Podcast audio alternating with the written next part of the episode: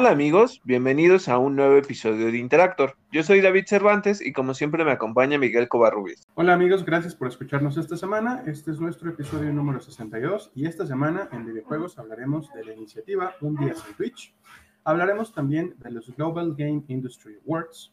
Platicaremos un poco sobre un nuevo título, Good Boy Galaxy, que tiene una sorpresa por ahí. Hablaremos también de la última actualización de No Man's Sky, lo que viene con Xbox Game Pass este mes tenemos algunas noticias sobre el Tokyo Game Show 2021 y sobre el PlayStation Showcase 2021. Además, noticias del DC Fandom que ya se acercan. En cine les platicaremos un poco sobre Jungle Cruise, noticias sobre la saga de 007, hablaremos también algunas cosas sobre Paramount Plus, eh, noticias de Marvel como cada semana y también de Resident Evil. En series hablaremos de el Star Trek Day que ya se avecina, Platicaremos de la nueva adaptación de Entrevista con el Vampiro, tenemos algunas noticias de Netflix y hablaremos de Cabinet of Curiosities de Guillermo del Toro. Tenemos además noticias de HBO Max, de Pokémon y, como cada semana, de Disney Plus. ¡Comenzamos! Y para empezar nuestra sección de videojuegos, esta semana queremos contarles que streamers de Twitch convocaron el primero de septiembre pasado a un boicot que denominaron Un Día Sin Twitch para, exigir, eh, exigirle a esta plataforma protección para streamers de baja audiencia contra lo que se ha dado a conocer como incursiones de odio. Estas incursiones se han generado esporádicamente y han consistido principalmente en ataques raciales o ataques por género y orientación sexual.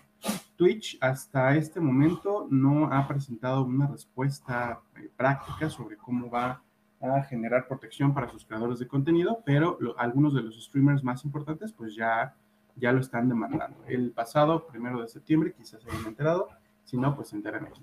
Twitch eh, tuvo un día de baja audiencia gracias a este boicot. Y está bien, ¿eh? O sea, a mí se me hace una buena opción justo considerando que cada quien tiene la libertad de publicar lo que quiera, ¿no? Pero eh, sí no está chido que haya este tipo de comentarios y yo, yo diría algo. Entonces, si tú no quieres ver algo, ¿qué sentido tiene, no? O sea, simplemente no lo veas, pero no tienes por qué estar agrediendo a las personas por, o sea, ese, ¿sabes que El problema muchas veces de las redes, de estos sitios de streaming, es que la gente los usa como si fuera plataforma en lugar de para expresarse como una forma de agresión, ¿no? Y eso es lo, lo, o sea, me gusta que hagan este tipo de iniciativas porque justamente se tiene que prestar mayor atención, ¿no? A mí, me desconcierta el nivel de sofisticación de los haters porque ya utilizar bots para este tipo de redadas de odio en donde llegan a, soltar eh, slurs homofóbicos o, raciales, pues, no sé, se me hace, me parece excesivo. Pues sí, sí, y lo es, pero no sé, en este caso no sé cómo, cómo podría Twitch, eh, no sé si con alguna alerta de lenguaje, como para que borre los comentarios en el momento, o de qué manera pudieran evitar esto, pero tienes mucha razón en eso. Sí, sí, sí. Que implementen, no sé, se me ocurre, ¿no? No sé qué, respuesta vayan a dar, pero implementar algo así como un botón de pánico, si eres un creador de contenido y de repente te ves como bajo este tipo de ataques y es auxilio y algo pasa.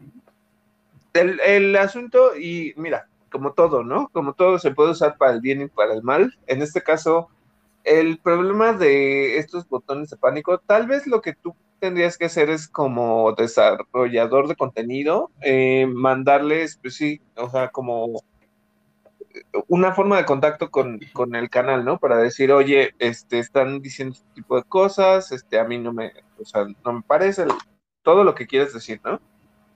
Lo que no sé es si deba de como institucionalizarse que haya estos botones, porque este se da como estas situaciones de el niño y el lobo, mm, donde también hay gente que pues puede decir que la están atacando y en realidad nunca la estuvieron atacando, ¿sabes? Sí, sí, sí, es verdad. Entonces nada más, o sea, como en todo, puede ser muy útil, pero también este pues igual hay gente que lo va a usar de la manera más inadecuada posible. Pero está bien, está bien que te sigan tomando tus esfuerzos. Bueno, pasando a otra noticia, la, la, International Game Developers Association reveló a los ganadores de los Global Industry Awards de este año. Entre ellos, el primero es Hades, de Super Giant Games, eh, por animación 2D, diseño de personajes 2D, arte de interfaz para usuario o UI art, actuación de voz, diseño de sistema, diseño de interfaz y experiencia de usuario. Esto quiere decir UI o UX. Diálogo, diseño de narrativa y representación. digo, se llevó, se llevó todo, fue el más premiado. Ah, sí, sí, sí, sí. Y eh, eh, justo, ¿no? Porque ahorita seguimos viendo los demás, pero eh, no, no se llevaron tantos. Pero, por ejemplo, Ori and the Will of the Wisps eh, The Moon Studios se llevó arte de ambiente 2D, The Last of Us Part 2 de Naughty Dog, animación 3D, cinematografía, historia, y Ghost of Tsushima de Soccer Punch lleva arte de ambiente 3D, diseño de audio, tecnología de audio y construcción de mundo. Y digo con todo, con toda razón, ¿eh? porque el juego muy, muy bonito y te lo recomiendo que lo jueguen. Además, otros ganadores, eh, entre otros ganadores están Cyberpunk 2077 de CD Projekt Red, que se llevó el premio a arte de personajes 3D. También el juego Noita de Nola Games por eh, efectos visuales, tecnología y tecnología de gráficos. Eh, Doom Eternal de ID Software se llevó el premio a composición musical y también el premio a seguro de calidad. Justo hablando del premio que se ganó eh, Doom Eternal por la música, debo decir algo. No, no me había acercado a este juego, la verdad es que sí lo había dejado ahí como, bueno, en algún momento lo jugaré. Pero vi que, y por cierto, si ustedes quieren, hay varias ofertas dentro de la PlayStation Store. Eh, chequenlas si es, si es algo que les llama la atención, porque encontré Doom Eternal con los dos DLCs bastante barato, o sea, mucho más barato de lo que este, pudieran encontrarlo en físico y ya viene todo, todo, todo, todo. Eh, pero hablando de la música, la verdad es que sí me, o sea, mientras lo estoy escuchando, es muy metalero, o sea, heavy metal así, muy, muy, muy fuerte, pero, pero, ¿sabes? O sea, como que te construye la atmósfera para que sigas jugando y siento que está muy ad hoc con, el juego. Entonces, está interesante, hay cosas que obviamente yo no conozco porque no, antes no había tocado la franquicia, entonces, em, debo decir que sí, como que me falta muchísimo lore a mí en general, pero el juego está buenísimo, o sea, me he pasado horas jugándolo y está muy, muy bueno. Y felicidades que se lo ganaron justo por esta parte de, de la música, la composición musical, y es buenísimo. Otro premiado fue Assassin's Creed Valhalla de Ubisoft Montreal, que se llevó los premios de innovación en accesibilidad e inteligencia artificial. Fall Guys Ultimate Knockout de Mediatonic se llevó diseño de gameplay y también soporte a clientes. Half-Life Alyx de Valve Corporation se llevó los premios a diseño de niveles, logro en tecnología nueva y tecnología de gameplay. Y también Polybridge 2 de Dry Cactus se llevó el premio a gran diseño de juego. ¿Qué más, David? Eh, asimismo, Unreal Engine 4 de Epic Games eh, se lo llevó por tecnología de motor gráfico. Recordemos que ahorita ya está el Unreal Engine 5, entonces nada más para que tengamos en cuenta esto. Tenemos también el muy, muy afamado y aclamado Microsoft Flight Simulator de Asobo Studios, eh, justo por tecnología de redes, investigación y análisis. Y vaya que sí lo tiene. Eh, otro es Among Us de Inner Slot eh, por el Community Management. eso está cagado, ¿no? Pero bueno, está bien por Community Management. Y eh, Watch Dogs Legion de Ubisoft Toronto se llevó tecnología de sistemas. Mientras que Xbox Game Pass de Microsoft se llevó por marketing, lo cual yo creo que sí lo están logrando muy, muy bien. Insomniac por producción y management y Microsoft por diversidad e inclusión. En otras noticias, eh, se anunció ya Good Boy Galaxy. Este es un nuevo juego que arrancó originalmente como Kickstarter. Su meta inicial eran 25 mil dólares, pero gracias a que más de 1.500 donantes se involucraron, pudieron llegar hasta los 100 mil dólares. El juego planea estar disponible para PC y para Switch, y además de esto, la gran sorpresa es que va a estar disponible para Game Boy Advance. Es el primer juego en, me parece, como 20 años que va a estar disponible para esta plataforma. Se va a tratar de un juego de exploración en 2D y está previsto para 2023.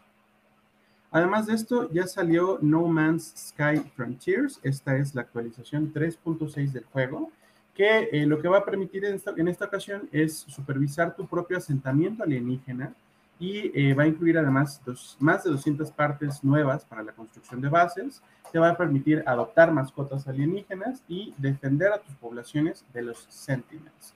El juego, es, eh, el juego, bueno, la actualización está disponible como el juego para PlayStation 4, PlayStation 5, Steam y Xbox One y también Series S y X. Entre el 30 de septiembre y el 3 de octubre se llevará a cabo el Tokyo Game Show 2021. Este va a ser un evento 100% online. La gente pues estaba como a la espera de que pues algunos de los eventos ya estaban siendo en vivo, entonces pues se esperaba que este como se hace más al final del año, pues todavía no, ¿no? Pero ni modo, ¿no? Eh, eh, mejor que sea así. ¿Quiénes se van a presentar? Eh, va a estar Xbox, va a estar Capcom, va a estar Square Enix, va a estar Bandai Namco, Ubisoft, Mi Hoyo, o como a Miguel le gusta decir, Mi Hoyo, y quien no participará justo es Nintendo. bueno, pero este eh, sí se estaba especulando en este sentido que por qué Nintendo no iba a estar. Eh, pues recordamos que, ya, ya tuvo un Nintendo Presents, entonces también estuvo en el E3, entonces son, son como cositas en las que yo creo que Nintendo va participando lentamente. Incluso eh, en la semana del, de la Gamescom, ellos soltaron el tráiler también de Metroid Dread. Entonces, yo siento que ahorita Nintendo ya tiene bastante proyectado qué es lo que va a hacer para finales de año. recordemos que vienen los Pokémon, viene este Metroid Dread, eh, entonces como que ya va, ya tiene como todo su roster para lo que queda del año, para ganarse a, sus jugadores y pues ya no tiene necesidad de esto. Lo que se estaba eh, abriendo como pregunta es, uno que tendría que mostrar Xbox, tal vez un poco más de gameplay, de del multijugador o del modo historia de Halo Infinite o posiblemente algo más. Eh, no, no sé, porque pues ya está muy próximo el lanzamiento de, de Forza Horizon. Entonces, pues sí, sí, ahí tendremos que ver. Y otra cosa es que este, justamente de Square Enix lo que se empezó a especular es que si a lo mejor llegan a sacar algo de Final Fantasy XVI pero todavía no se sabe. Entonces, este, habría que ver. El Tokyo Game Show, pues obviamente, nada más ahí sí tengan como un poquito de cuidado porque eh, pues las presentaciones generalmente se hacen en japonés y eh, se transmiten en los horarios Japón. Entonces, pues a veces no, uno no llegas a cacharlas y dos, este, no llegas a entenderlas. Me acuerdo que hace unos dos, tres años, cuando estaba toda la parte de Kingdom Hearts, eh, publicaron gameplay en japonés. Entonces, si no lo entendías, pues sí, como que te perdías este, del contexto, ¿no? Eh, lo que también se dijo es que posiblemente esto de que Capcom aparezca es que pudiera llevar el, algo de información sobre el gameplay del DLC de Resident Evil Village. Pero, de, nuevo, o sea, a lo mejor yo estoy diciendo demasiado sabemos, o sea, como están los rumores de qué es lo que puede ah, presentarse, pero no se ha asegurado nada aún. Fíjate que me metí a, la sección FAQ de, la página del Tokyo Game Show y una de las cosas que garantizan es que no todas, pero muchas de las presentaciones sí van a contar con traducción, em, traducción simultánea en inglés, algunas de ellas también en chino, bueno, en mandarín, y o en coreano. Entonces, si, si ustedes saben inglés, pues esto quizá nos salve un poquito, ¿no? Eh, no todas, de nuevo, pero sí se promete que haya ciertas traducciones simultáneas. Ah, pues está súper bien. Sí, porque les digo, de repente como que sí eh, hacen las presentaciones y si no sabes, pues te quedas ahí esperando. Pero, pero está buenísimo. Otra cosa, es que el 9 de septiembre se presentará el PlayStation Showcase. Esto quiere decir el jueves de la próxima semana. Hoy estamos eh, grabando en sábado. Y eh, justo va a ser a la 1 pm hora del Pacífico, a las 3 horas de la Ciudad de México. Va a durar alrededor de 40 minutos, así que también tomen el tiempo, no crean que va a ser una extensión demasiado, pero em, lo que se estaba diciendo es justo esto, ¿no? Que eh, PlayStation ahorita no tiene nada para finales de año. O sea, el, único estreno que iba a tener era Horizon eh, Forbidden West y resulta que lo pospuso hasta principios de 2022. Entonces, em, se estaba especulando qué es lo que va a llegar. Eh, en teoría, el, ahorita de los exclusivos que tienen, creo yo que es Kena Breach of Spirits, eh, que creo que sale para PlayStation 4 y PlayStation 5, si lo quieren probar. Eh, recuerden que ya, eh, es muy bonito el juego y es de plataforma, entonces, para que lo chequen.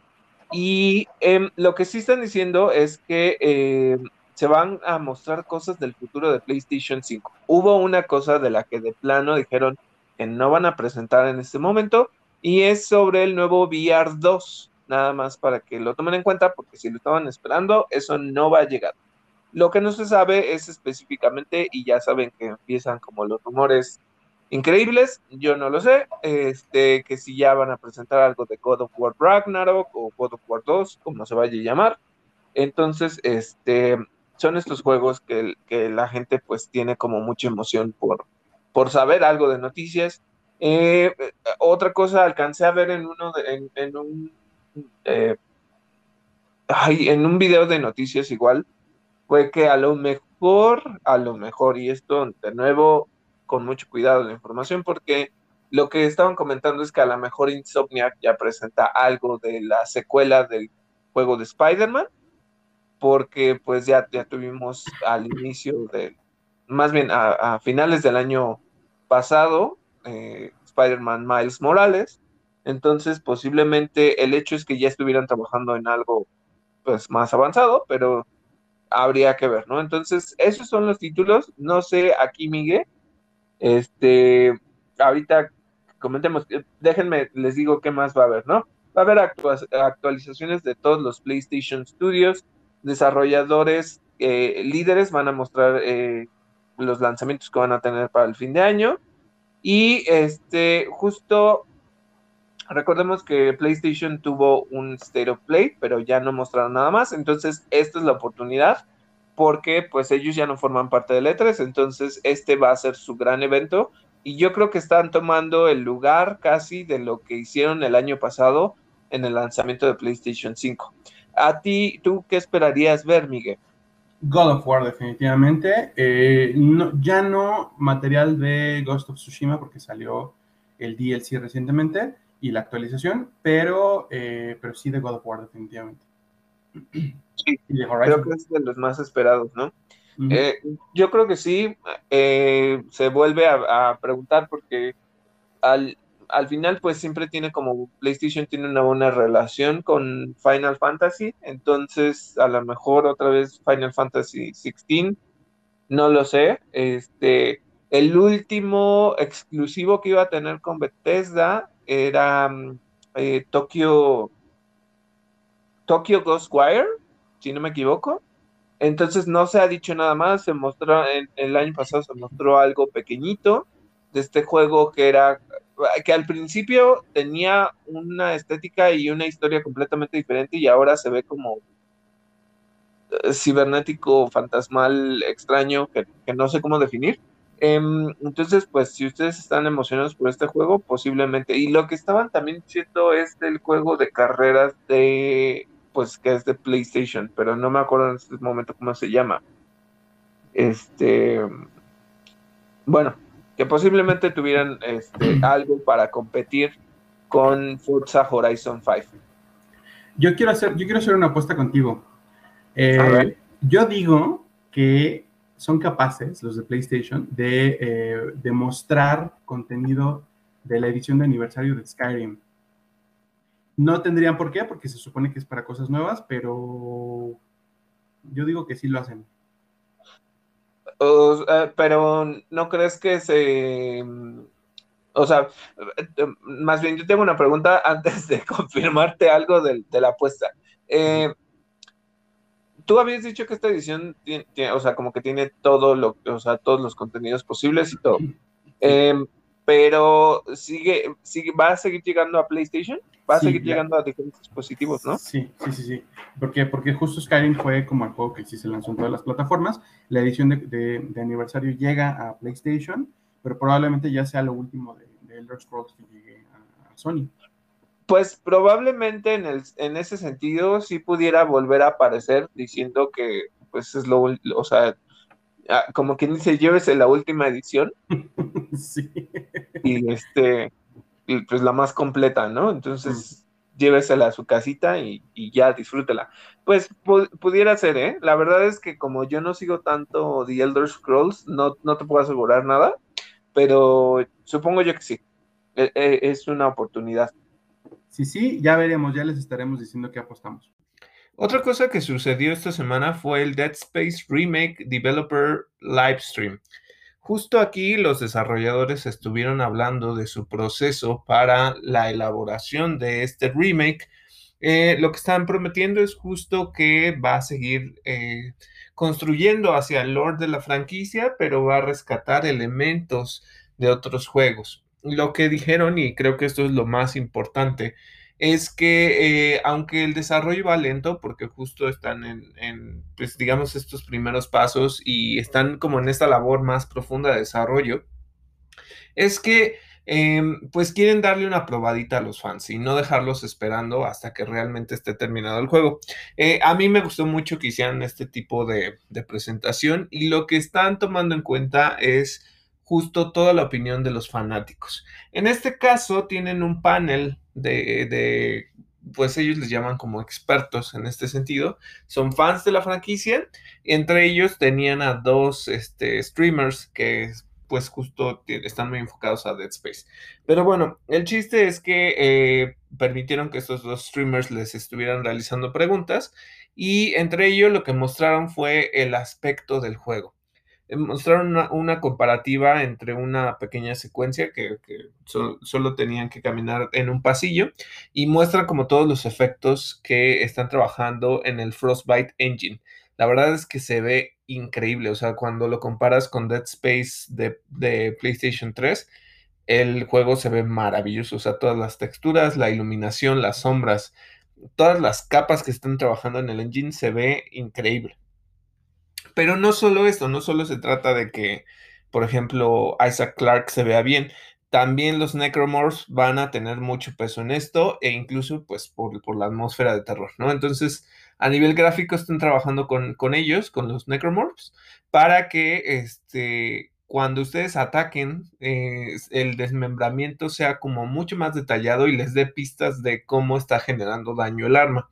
Anteriormente, pues tú utilizabas tu, por ejemplo, la cortadora de plasma y pues ibas como cortando el brazo hasta que, o las piernas o lo que sea, hasta que se cayera, ¿no? Pero en este caso lo que va a pasar es que vas a ver cómo se empieza a descarnar el miembro y luego ya vas a ver el hueso y luego ya se va a caer. Entonces es como subirle un poquito la dificultad, pero también mostrarte cómo eh, generas daño. Entonces está, eh, eso está interesante. Otra cosa es que el actor que hacía la voz de Isaac Clarke solamente estaba en los juegos 2 y 3. Bueno, pues él va a regresar, lo, metieron dentro de la presentación y él dijo que sí iba a estar presente y que pues no se olviden de él. Eh, los desarrolladores fueron los que dijeron que eh, va a ser una actuación muy pertinente en este caso porque le quieren dar una personalidad a Isaac Clarke, pero no van a destruir la atmósfera que tenía el juego anteriormente. Entonces, si ustedes se acuerdan, pues básicamente no hablaba, entonces, lo que dijeron es que va a hablar cuando tenga que interactuar con los demás personajes, pero cuando sean esos momentos de tensión, definitivamente no va a decir nada. Entonces, es una de las cosas que sigue construyendo en esta atmósfera. Entonces, son como todos estos pasitos que están construyendo. Les digo, todavía les falta bastante. No dieron una fecha y eso me parece perfecto para que no generen como estas esperanzas eh, infundadas de que ya va a salir a finales de este año o, en, alguna fecha específica del siguiente, ¿no? Entonces, estuvo padre. Este, y yo quiero seguir viendo qué es lo que, lo que traen. Incluso dijeron algo sobre las dinámicas de gravedad cero. Están rescatando, como les digo, cosas de Dead Space 2 y Dead Space 3. Aseguraron que no va a haber microtransacciones como Dead Space 3. Y con esto, pues cerraron, ¿no? Entonces son buenas noticias. Para mí el juego va muy bien. Otra cosa, y aquí primero quiero hablar de la. Ya les habíamos dicho que se había confirmado Horizon Forbidden West para febrero del 2022. Ahora, esta semana entró eh, la preventa, ya la pueden eh, apartar si es, si es lo que quieren. Y aquí entró una polémica, supongo yo. Em, la gente empezó a quejarse y puedo entenderlo, ¿eh? O sea, porque la verdad es que puedo entenderlo. Salieron las dos versiones, una versión para PlayStation 4 y una versión para PlayStation 5. Pero lo interesante o lo preocupante es que la versión de PlayStation 4 no, no se va a actualizar a PlayStation 5 si es que, y mira, yo lo veo de esta manera así, eh, tratando de entender la estrategia de marketing y la estrategia de negocio que, eh, puede estar siguiendo eh, Guerrilla Games y PlayStation Studios. Uno, el sentido es que si ya está muy próximo el, o sea, si ya ahorita, por ejemplo, el stock de PlayStation 5 ya se está como un poquito regulando.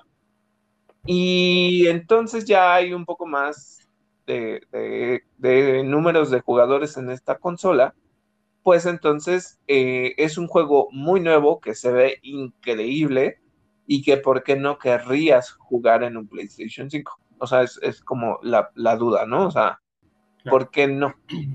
Entonces, eh, obviamente a, los jugadores les molestó diciendo que este, están quitando esa posibilidad. Si otros juegos como justo, este, hay, por ejemplo, Ubisoft que lanzó eh, Assassin's Creed Valhalla o Watch Dogs Legion, em, porque si ellos tienen la actualización eh, gratuita a PlayStation 5, porque no pudieras tenerla tú como jugador de PlayStation 4.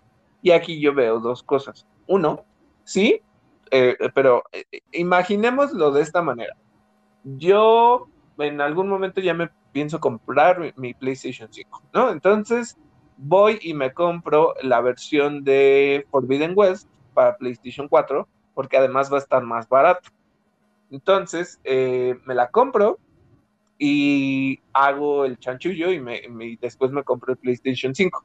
Inmediatamente tendría la versión gratuita de PlayStation 5. Entonces, me imagino yo que lo que está haciendo Sony es, es como de cierta manera bloquearlo para que no te ahorres esos 200, 300 pesos en, a comprarte otra versión. Entonces, hoy no lo sé, se me hace un poco truculento, porque, ¿por qué no hacerlo, no? O sea, ya, ya, ya iba a ser parte de, esa colección, entonces no lo sé. Se me hace complicado, pero entiendo por qué se están quejando los fans. Esto no es lo único que se presentó, sino que ya se mostraron todas las versiones que, este, pues, de los, digamos, las ediciones que van a venir con esta preventa. La primera es eh, la Horizon Forbidden West Regala Edition.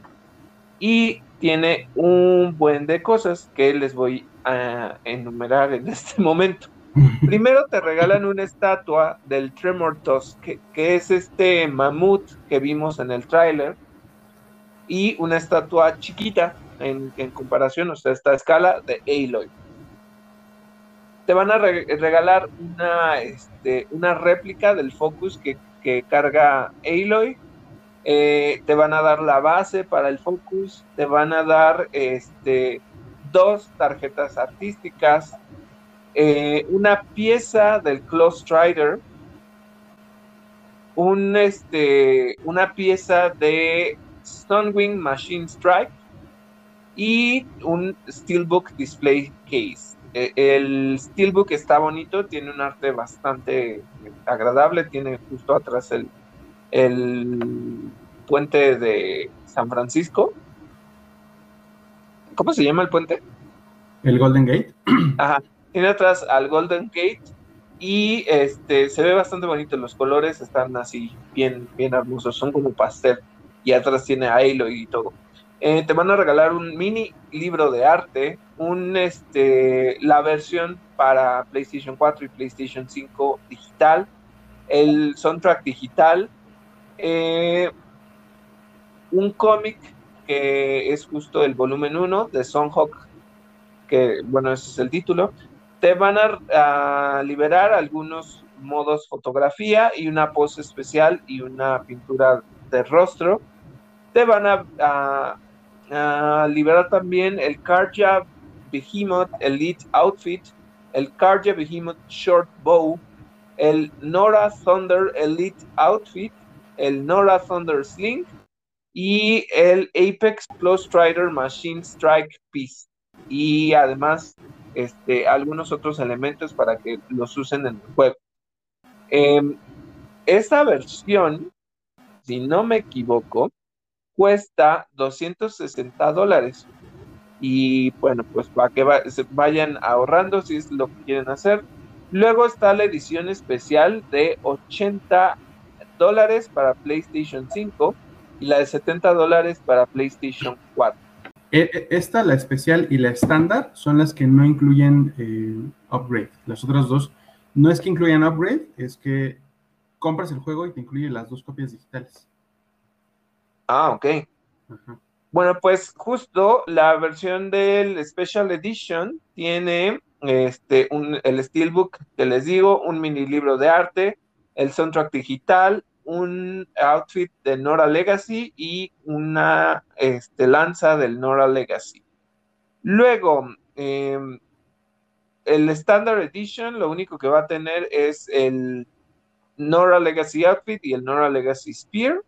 Nada más para que sepan que eh, la versión estándar, si no me equivoco, va a costar 70 dólares para PlayStation 5 y la de PlayStation 4 va a costar 60 dólares. Por eso les digo, esa está la diferencia. O sea, em, los 60 dólares aquí pues equivalen como a unos, este, ¿qué será? Unos mil, 1500, 1600 dependiendo. Y el de PlayStation 5 anda entre 1700 y 1800. Entonces, pues para que hagan cuentas. Y la edición de colección, este, igual, tiene cosas bastante bonitas. Entre ellas te dan...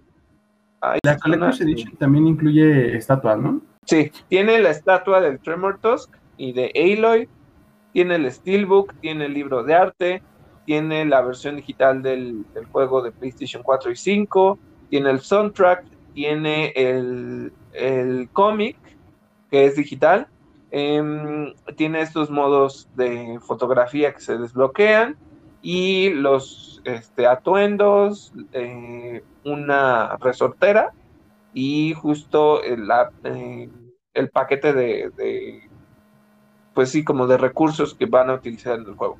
Entonces esas son las versiones y pues sí es para que vayan ahorrando porque si no me equivoco, cuesta 200 dólares. Entonces, nada más para que vayan haciendo cuentas con esto. ¿Qué más tenemos, Miguel? Bueno, y en noticias de Xbox, que tenemos lo nuevo en Xbox Game Pass. Este mes eh, se unen a esta iniciativa. Craftopia eh, estará disponible para cloud, consola y PC a partir del 2 de septiembre, bueno, ya está.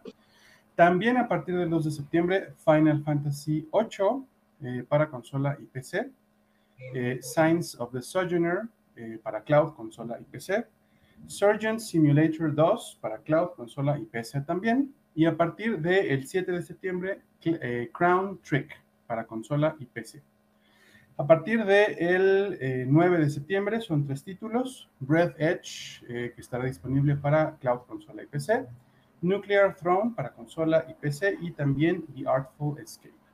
Este juego es también para consola y PC. ¿Y qué cosas o qué títulos se van de Game Pass este mes? A partir del 13 de septiembre deja de estar disponible Red Dead Online, eh, estaba disponible para cloud y para consola. A partir del 15 de septiembre eh, son varios títulos. Uno es Company of Heroes, que era para PC, Disgaea 4 o Disgaea 4 para PC, Forza Motorsport 7, eh, disponible para cloud, consola y PC. También se va Hotshot Racing para cloud y consola.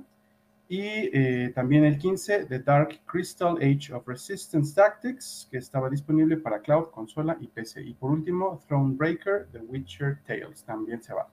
Y bueno, eh, aquí les quiero hablar de algo. Recordemos que pues justo ya compraron Bethesda, o sea, Xbox al tenerlo como estudio. Entonces eh, hicieron una colaboración para unos controles.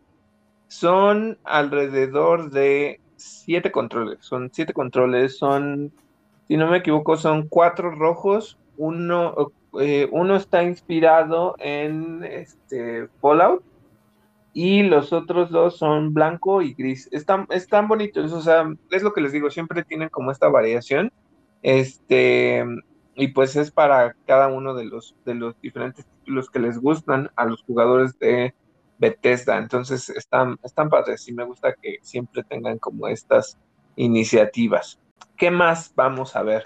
Bueno, hablando del DC Fandom, primero que nada, y esto pues se puede como mezclar un poco porque pues sí, eh, algunas cosas son de videojuegos y otras van a ser de, este, de series o de películas, pero eh, ya está como muy, muy pronto, entonces para que sepan que DC Fandom llega el 16 de octubre. ¿Qué es lo que vamos a ver?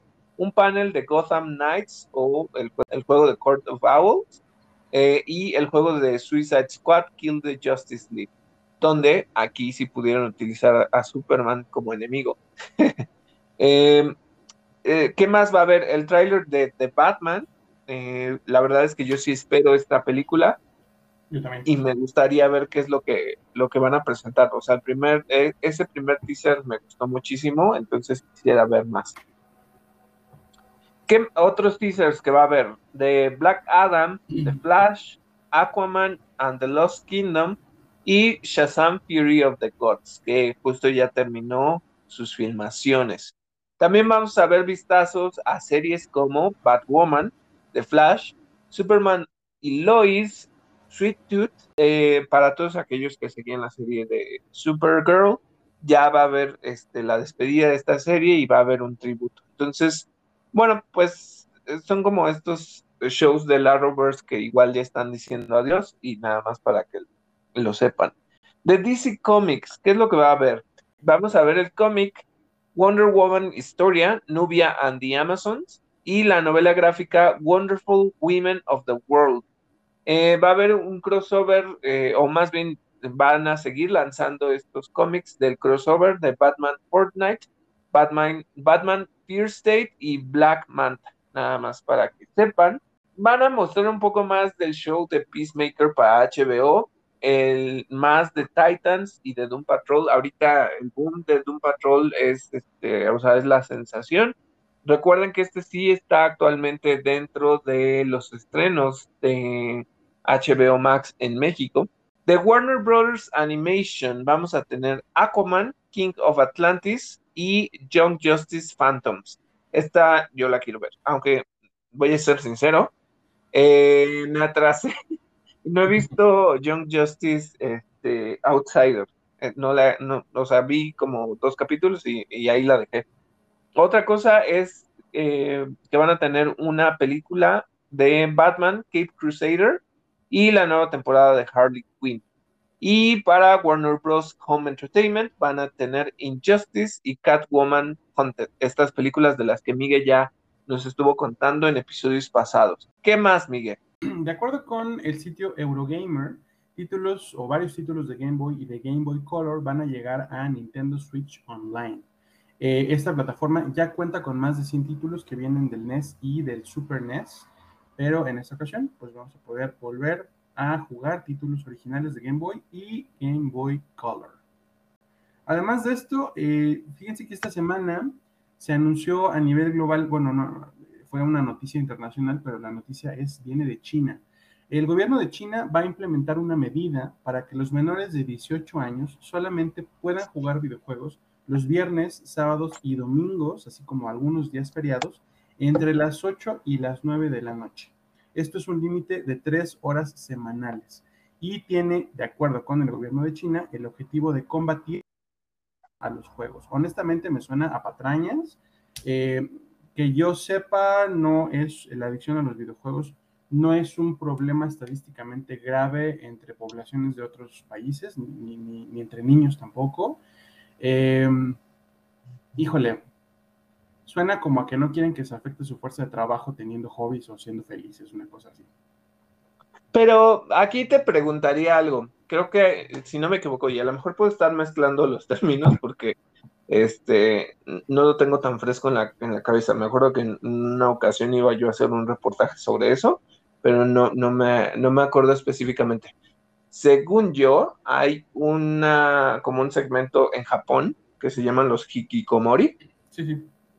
Este, que son justo estas personas que sí son como hiper mega adictas a los juegos en línea, a los juegos con consolas y todo esto. No, mira, no, no, no estoy justificando y no, es que diga que, wow, que este, o sea, que, que, no sea adictivo, ¿no? Porque en algún grado llega a serlo. Claro. Pero, este, no, ahí te diría que no es el, único que está poniendo estas reglas. El otro día estaba yo viendo a una de estas TikTokers, eh, Sujin, eh, o la Chinguamiga, creo que se llama este, ella cuenta como muchas cosas de sobre Corea del Sur y te empieza a decir, no, pues es que acostumbramos a hacer esto, ¿no? Este, em, por ejemplo, o sea, cosas de cuestiones socioculturales. Entonces, una de las cosas que ella decía es que además de que es una sociedad hiper competitiva, o sea, que de verdad pasan básicamente 12 horas en la escuela, o sea, y, o sea, desde pequeños están ahí y tienen que llegar, eh, o sea, hagan de cuenta que es casi como un internado porque se paran como a las 6 de la mañana, se van a la escuela y están de ahí hasta las, pongámosle hasta las 7. Llegan a su casa, cenan, se bañan y luego tienen que estar estudiando hasta la 1, 2 de la mañana y luego ya se duermen y vuelven a iniciar el ciclo.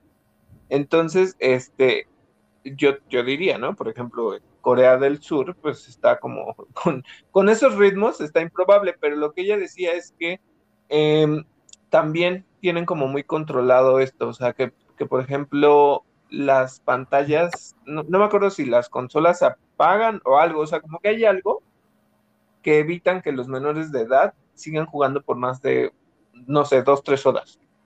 Entonces, este, eh, como que sí tienen algo con lo cual lo regulan. Eh, puede ser fuerte, porque en realidad es, bastante fuerte, pero, eh, o sea, sí, sí hay como implementaciones. Entonces, si China ya también lo está metiendo, espero, más bien espero yo que no lo pongan en, México, pero no sé, a mí me pasa algo y creo que pasa conforme la edad y conforme tus responsabilidades personales, que por mucho que quieras estar ahí más de una hora o lo que sea, pues tienes cosas que hacer, ¿no? Entonces ya, ya no te da tiempo de estar 15 horas ahí pegado en la pantalla, pues no. Pero sí, o sea, nada más para que sepamos que hay otros tipos de, lugares donde pues ya se está haciendo esta reglamentación y donde también se está como contando el tiempo para eso. Pero, ¿sabes? A, a mí me molesta mucho que sea una intervención por parte del Estado. Me molesta mucho porque eh, es, es una expresión de esta cantaleta que llevamos escuchando todos, todos nuestros años, de que los videojuegos son eh, una cosa terrible, ¿no? que van a acabar con la sociedad. Eh, un gobierno como el de China, que tiene tantos problemas de inequidad, de pobreza, de sobreexplotación, de condiciones ambientales espantosas para su población, de presos políticos, etcétera, etcétera, etcétera. Temas que a lo mejor no vienen al caso, pero los tengo que mencionar. Eh, es mucho más fácil eh, sacar una medida a nivel nacional en donde le vas a prohibir a tu población menor de edad que se divierta con los videojuegos, eh, pena de que se conviertan en lo que ellos llamarían adictos a los videojuegos. Yo no puedo decir si son o no son adictos a los videojuegos. o si sencillamente están desarrollando un hobby, como lo tenemos acá en México y en otros países, que, eh, que pues bien te permite como pasar la vida, ¿no? La, la adolescencia de los 20 quizás los pinten como, y, la niñez también, eh, siempre nos los pintan como, wow, la mejor etapa de la vida, pero, pero a, veces, a veces son tiempos muy difíciles y los videojuegos nos han hecho el paro durante todos estos años, ¿no? Entonces, claro, en lugar de, corregir eh, cosas de vida de tu población, eh, de fomentar un mejor estilo de vida para las personas que lo necesitan, pues mejor prohíbes los videojuegos. Por eso es que me molesta tanto. Y ahorita tú mencionas los ejemplos de Corea y Japón. Ay, un poco lo mismo, ¿eh? El tema de los kikikomori, yo sé que es como eh, una cosa un poco aislada, que sí hay muchos estadísticamente en ciertas ciudades de Japón, pero también es, es como un fenómeno de personas que eligieron aislarse completamente de la sociedad, porque de por sí eh, yo siempre he visto, he escuchado que vivir en la sociedad japonesa es muy difícil o muy duro, y pues tampoco los culpo, ¿eh? Y claro que es difícil o lúgubre quizá, pero no me parece un signo de adicción a los videojuegos en donde tengas que cuidar que tus hijos no caigan en eso. No, no lo sé. Yo creo que si, si una persona tiene unas condiciones de vida favorables, pues una de, las, una de las cosas a las que se va a poder dedicar en su tiempo libre va a ser a jugar. Y cada quien se puede gestionar, y los padres además, pues son quienes tienen esa autoridad, ¿no?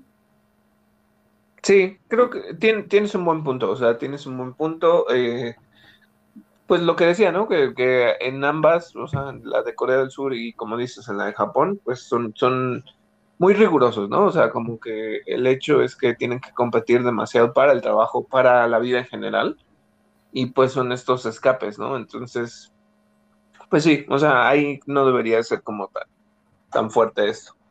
Pero sí, eh, no, me acuerdo que estaba lloviendo algo, como un meme, ¿no? Que decían, antes las series decían que, todas, todas las series de anime decían que eran del diablo, ¿no? Este, y ahora pues yo veo que mucha gente consume anime y no, este, ya no dicen que son del diablo, ¿no? no porque lo, no porque yo fundamente que lo vuelvan a, hacer, pero me pregunto por qué el, estigma sobre los videojuegos no ha, eh, pues sí, como caducado. ¿Quién sabe?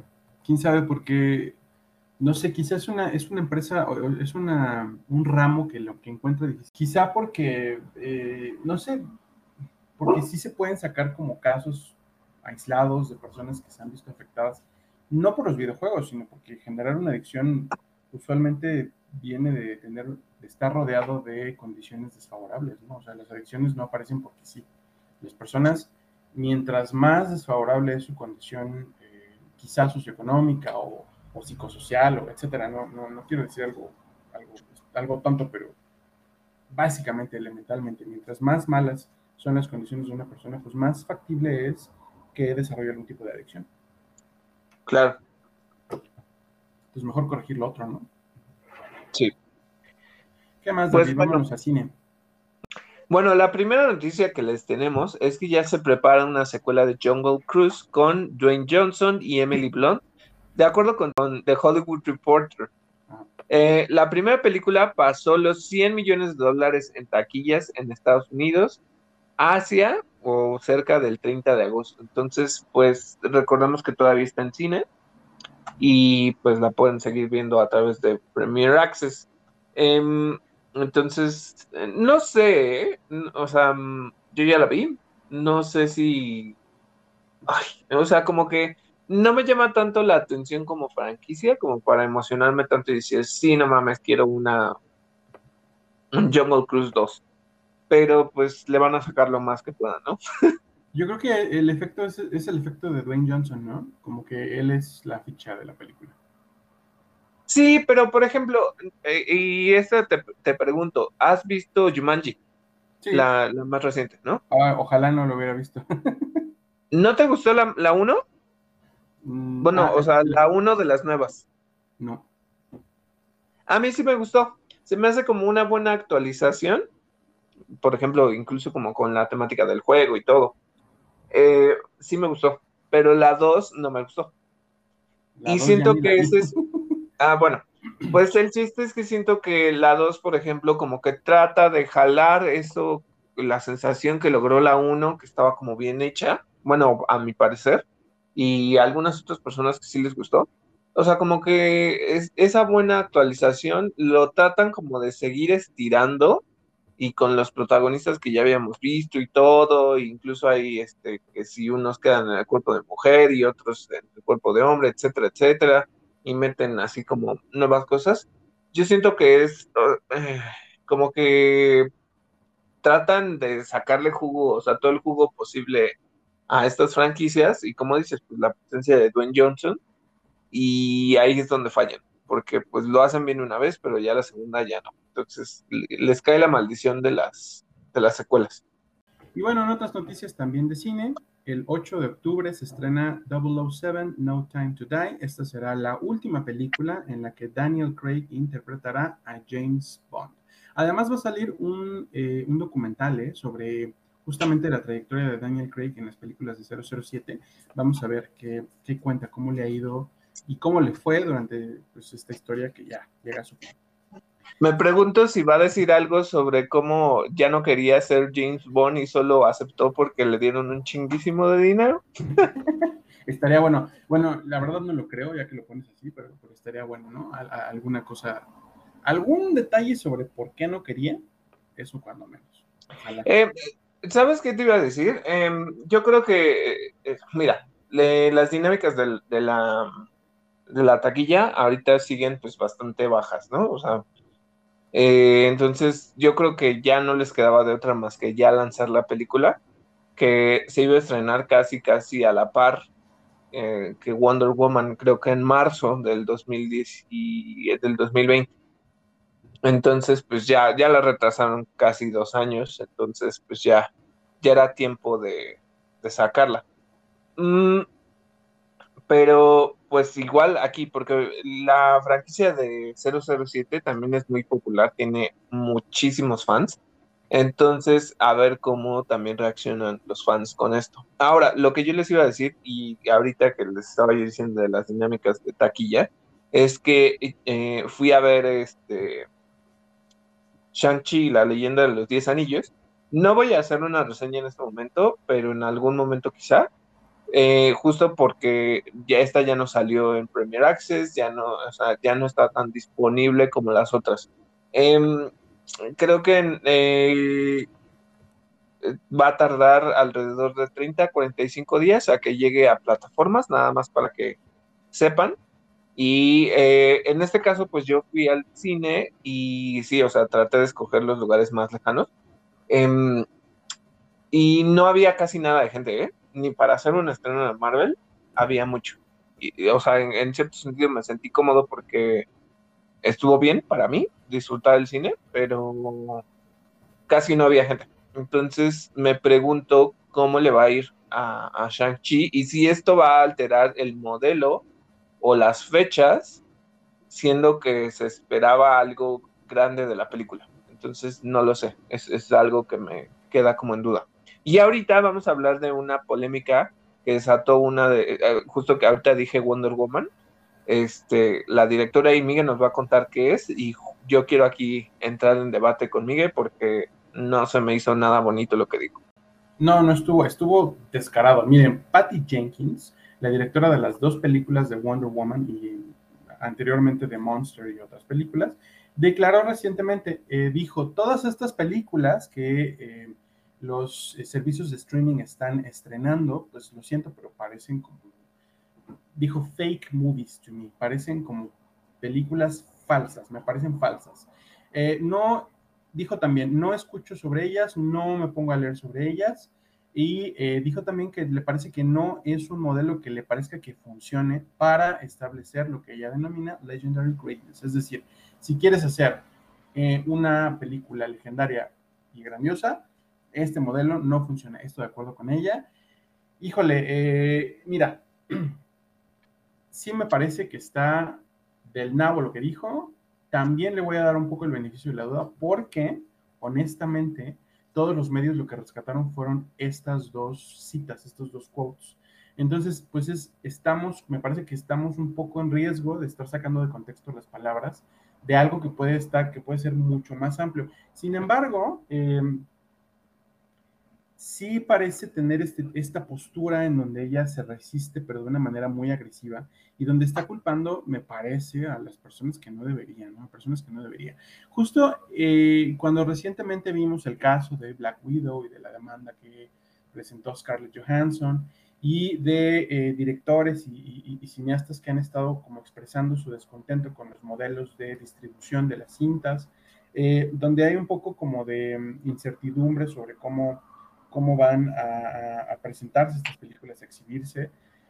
Híjole, en este clima, salir al ataque de las plataformas de streaming de este modo, porque no está atacando el modelo de estreno de Warner Bros. Ella no está en contra de eh, que se estrenen por medio de HBO Max ella está en contra netamente de que las, las eh, productoras, valgan la redundancia, produzcan, pero exclusivamente para streaming. Eso es algo que hace Netflix, que hace eh, Amazon Prime, que está haciendo eh, Warner Bros. con HBO Max. Y pues, híjole, yo, yo, yo te mencionaba que a mí me parece que lo que está diciendo es que es algo así como que no cuenta, ¿no? Como que no vale. Pues, oye, ¿con qué derecho, no? toda la gente que trabaja en eso? Mira, yo, yo lo veo desde, desde diferentes puntos. Uno, eh, estaría en cierta forma invalidando su trabajo, porque ella también permitió, en, dado caso, que llegara a una plataforma Wonder Woman 84, ¿no? Entonces, este, entonces tu película tampoco cuenta, eh, sobre tu película tampoco se habló, y yo ahí reviraría diciendo, ¿no se habló de lo mala que es Wonder Woman 84? o sea, eh, yo diría que es una estupidez estar eh, como haciendo eso porque, eh, por ejemplo, Bird Box, ¿no? a mucha gente le gustó y es una película original de Netflix. Y a lo mejor no tuvo el presupuesto tan gigantesco que hubiera tenido, no sé, por ejemplo, la del 007, ¿no? Y sin embargo, eh, es una de las películas más comentadas de Netflix por la trama, por la protagonista que es Sandra Bullock, este, pues que le gustó a muchísima gente. Entonces, eh, eh, es invalidar el hecho de que entonces, por, porque decidiste irte con Netflix o con Amazon como estudios, porque pues ellos están pagándole a sus productoras, a, lo que sea. Mm, eh, cosas justas, porque en ese sentido es justo, no sé. Y otra es que es una tontería también, ¿no? Porque, por ejemplo, está, creo que, si no me equivoco, Scorsese, que siempre se está quejando de las películas de superhéroes, hizo El Irlandés, ¿no? Este, como sea, Netflix le pagó lo que le haya pagado por el irlandés. Y el irlandés tocó cines y también tocó este, pantalla chica con, con este, Netflix, ¿no? Y entonces, ajá, entonces, neta, neta, o sea, porque por eso te digo, no es como que sean este directores pequeñitos, o sea, estás hablando de un Scorsese, ¿no? Que, se las da de el super mega director, y no es que se niegue eso, pero el sentido es entonces, por aceptar ese tipo de propuestas, entonces ya no es cine. O sea, creo que lo que le hace falta entender es que los formatos cambian, ¿no? Y si en este momento no eh, el formato, más bien no el formato, sino como la fórmula para el consumo no está en los cines porque no es viable, entonces no te puedes poner a, decir ese tipo de cosas, ¿no? Porque afectas el trabajo de otros compañeros directores, afectas el trabajo de los actores, etcétera, etcétera, etcétera. Neta, decir que, no llegan a ser igual de legendarias, no creo. O sea, como en todo, ¿sabes? O sea, hay películas A, B y C, o sea, de presupuesto A, B y C, que unas son súper padres, otras están este, piteras, o sea, lo que quieras, ¿no? Pero no puedes juzgarlo por, por eso. Entonces, este, ella tendría que entender y al, o más bien, pues eso, a ver si no le cierra puertas, porque eh, imagínate que Netflix quisiera hacer algo con ella y entonces ya fue y, les dijo esto, ¿no? Bueno, tiene, ella tiene el trato con Disney para hacer la película de Rock Squadron. no vaya a ser que esté en la cuerda floja por sus palabras, ¿no? Ajá, pero pues veamos cómo, cómo reaccionan también los, los estudios. Por eso te digo, o sea, e, ella sola se está metiendo el pie. Yo, yo, yo ni me atrevería a decir nada porque al final son fuentes de empleo. O sea, entonces, bueno, o sea, ¿sabes qué? O sea, en resumen, se me hace una falta de respeto y se me hace una tontería porque la suya salió en HBO Max y sí, se habló de ella, de lo mala que es. Ya, punto. Pasando justo a estudios, Paramount Plus estrenará las dos películas de South Park pactadas entre Viacom CBS y los creadores de la serie a finales de este año. Entonces, si ustedes son fans de South Park, ya van a llegar pronto dos películas. Otra cosa, eh, Ghostbusters Afterlife se retrasa para el 19 de noviembre y esto es una lástima para los fans que también ya llevan mucho tiempo esperando. entre ellos creo que Miguel está emocionado por esta película. Sí, un poco, pero sabes, son solo dos semanitas, no, no, no me parece tan grave. Ah, y, ok. Y además lo, lo, hacen un poco, decían que lo hacen un poco para darle como espacio a Eternals. No precisamente porque les quieran hacer el favor, sino porque no quieren que, que las dos películas se empalmen y una quede eh, opacada. No, imagínate, si de por sí está hiper baja y, entonces te pones a competir con Eternals, pues no, claro. o sea. Pero de nuevo, también el, el fanbase de Ghostbusters debe de ser grande, o sea, no, no que, que sea tan simple. James Gunn dice que al uno o alguno de los personajes de The Suicide Squad puede no estar muerto en realidad. Y ojo, eh, a lo mejor esto no tiene sentido para ustedes, pero les digo, ah, bueno, más bien puede tener sentido porque lo dije en mi reseña sin spoilers, no dije quién, pero les digo que en los primeros cinco minutos eh, se muere casi el 80% de los, de los participantes del Suicide Squad. Y este, pero dice que algunos dieron señales de vida y pueden estar vivos. Entonces, yo diría, mmm, ok, muéstralo, si no, ¿para qué quiero saber eso? O sea, y en realidad, los otros personajes se me hicieron tan X que en realidad no sé si me interesaría seguir viéndolos ahí, pero bueno, eso es lo que él dice. ¿Qué más tenemos, Miguel? Eh, noticias de Marvel. La primera, bueno, ya sabemos que hay como entre que sí que no son Marvel, sí son Marvel, pero también son Sony, del universo eh, de Spider-Man de Sony.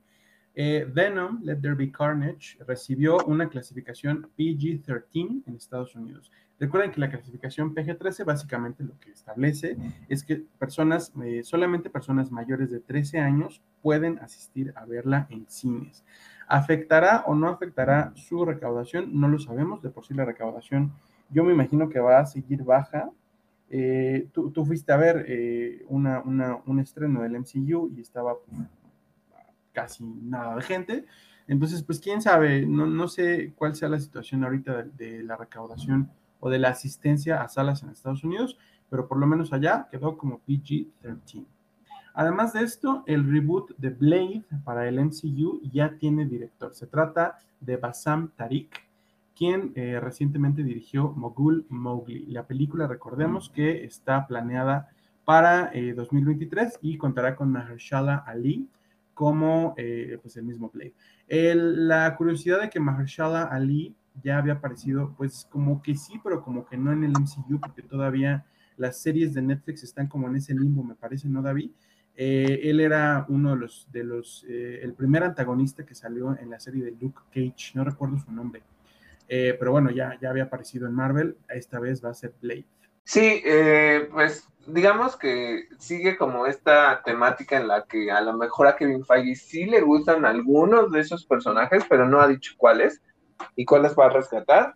Eh, los rumores están en que el primero que pudiera aparecer es Matt Murdock en Spider-Man No Way Home. Um, pero todavía no se dice, ¿no? Y les digo que de los dos que sí le habían gustado era Jessica Jones y eh, pues sí, Daredevil. No, incluso se estaba hablando de este algo con Vincent D'Onofrio, pero ahorita Miguel nos va a contar qué onda. Eh, eh, sí, justo, justo hablas de, de, estos personajes que como que van a ser rescatados. Fíjense que de acuerdo con el sitio Gaming Bible, probablemente el Wilson Fisk o Kingpin de Vincent D'Onofrio, como dices, David, podría hacer una aparición en Spider-Man No Way Home. A estas alturas ya es demasiada especulación. Yo honestamente creo que lo mejor que podemos hacer es esperarnos a verla.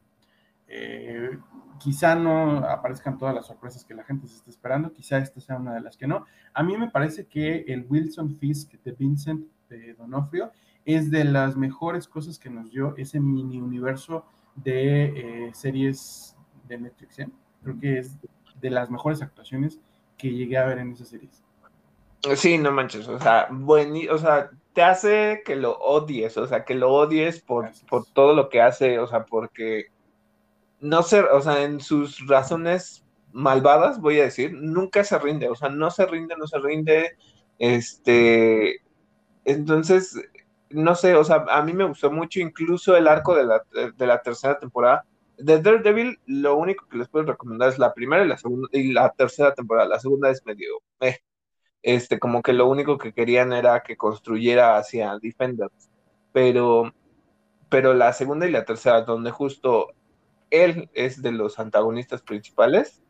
Buenísimo, o sea, buenísimo, buenísimo. Sí me gustaría verlo, este, tal vez sí en Spider-Man, eh, pero, pero ya, o sea, parémosle, no, no, sé si vaya a estar en, o sea, todavía no se, no se confirma Matt Murdock dentro de los actores de No Way Home, entonces, pues, frenemos un poco, ¿no? Pero claro, sí, sí, eso, nada más que estaría bueno, estaría padre, sin duda. Y, claro. y, en otras noticias también de Marvel, de acuerdo con Derek Cornell, que es el co-host del podcast This Insider Show, tanto Sylvie como Mobius de la serie Loki podrían aparecer en Doctor Strange in the Multiverse of Madness. Estamos en el mismo terreno, son especulaciones de personajes que probablemente o probablemente no veamos en esta serie. Estaría padre, sí, porque siempre es bonito como ver las interacciones entre los medios. Lo hemos visto a lo largo del MCU durante todos estos años, pero en películas. Es que apenas ahora eh, las series empiezan bueno, pues, a tener este, esta relevancia tan grande, ¿no? Entonces, bueno, esperemos. Ya sabemos que Wanda Maximoff definitivamente sí aparece en Doctor Strange 2, pero pues ya veremos si también Mobius y Sylvie hacen de las suyas. Por cierto, y aquí, este, justo nada más, eh, como dándole seguimiento de la película de Shang-Chi, eh, pues cuídense un poquito en línea, porque, eh, sobre todo por la escena post-créditos, creo que, creo que en cierto sentido la película está como muy contenida, como para que si algo se spoilea no lo entiendan, porque pues medio te lo cuenta la película. Entonces, eh, ahí en ese sentido pueden sentirse a salvo, pero tiene una escena post créditos, tiene dos, tiene una de, a mitad de créditos y tiene una a finales de los créditos. Eh, pero la de en medio, esa es la que puede estar un poquito como expuesta. Entonces ya hay un buen, por lo menos en, en mi feed de videos, en YouTube ya me sale un buen de qué significó la escena post créditos de Shang-Chi. Y entonces este es un poco fastidioso porque les digo, si ustedes no quieren ir y están en todo su derecho, este pues se va a tardar en llegar a, a sitios de streaming. Entonces, pues pongan o pongan alertas o lo que sea para, para que no lo vean, pero eso es nada más para que sepan. Y ahora vamos a discutir una cosa que ha viajado por el mundo porque también he visto este, otros, este, pues sí, otros periodistas, otros este, analistas de cosas de videojuegos, de cine, eh, por ejemplo en Reino Unido, en Estados Unidos y así, que están hablando de las maravillosas imágenes que les compartí a través de Facebook. Recuerden que pueden encontrarnos en Facebook como Interactor y en Twitter como arroba interactor-podc. Eh, pero bueno, eh, las imágenes que yo compartí fueron las de la película Resident Evil Welcome to Raccoon City. Y eh, citando a uno de nuestros escuchas, eh, que es Rodolfo, él dice que parecen cosplayers amateurs. Y la verdad es que sí. Perdón, pero la película se ve hoy se ve muy chapa. Miguel tiene un punto de vista que ahorita le voy a pedir que nos cuente, pero tenemos tres, tenemos tres imágenes, si no me equivoco. Una donde vemos entrando al equipo alfa al, al alfa, no, no, sí, al equipo alfa de los Stars, a la mansión Spencer, donde vemos a Albert Wesker, que es este Tom Hopper Hops, que es el de The Umbrella Academy. Vemos a, la que hace de Ghost en Ant-Man and the Wasp, como Jill Valentine. Y creo que alcanzamos a ver a Barry y a el primo que, de, que hacía de Arrow en ay, Robbie Amell. Vemos a Robbie Amell como Chris Redfield. No tengo nada en contra de que hagan este race bending ni nada. El problema son el vestuario. El vestuario se ve, o sea, se ve barato, muy barato. Mucho. Barato muy plan. Y este, y por ejemplo, con Tom Hopper Hobbs, yo tengo como un issue porque no lo siento malo. O sea, le veo la cara y es como, mm, te ves como Luther de The Umbrella Academy. O sea, ¿sabes? No, no se ve malo, pero eso pues bueno, no, no sé, tal vez en su actuación sea completamente diferente. Ojalá, porque se ve cute. Sí, o sea, como que, ¿sabes? Como que se ve muy tiernito. y, a mí lo que no me gustó de The Umbrella Academy es que, además de que el personaje es torpe, lo hicieron lucir como muy estúpido, por lo menos en la segunda temporada. Eso no me gustó. Pero este, entonces, pues carga como con eso. Y la segunda imagen es de Leon y Claire, que de nuevo hacen race bending. Está chido, eso no es lo que importa.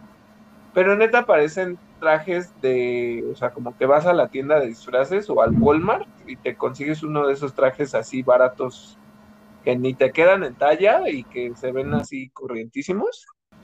Este, no, se ven, se ven feos, feos, feos, feos, feos el vestuario, eh, el estilo de la fotografía, hoy no sé, se ve como de mal gusto.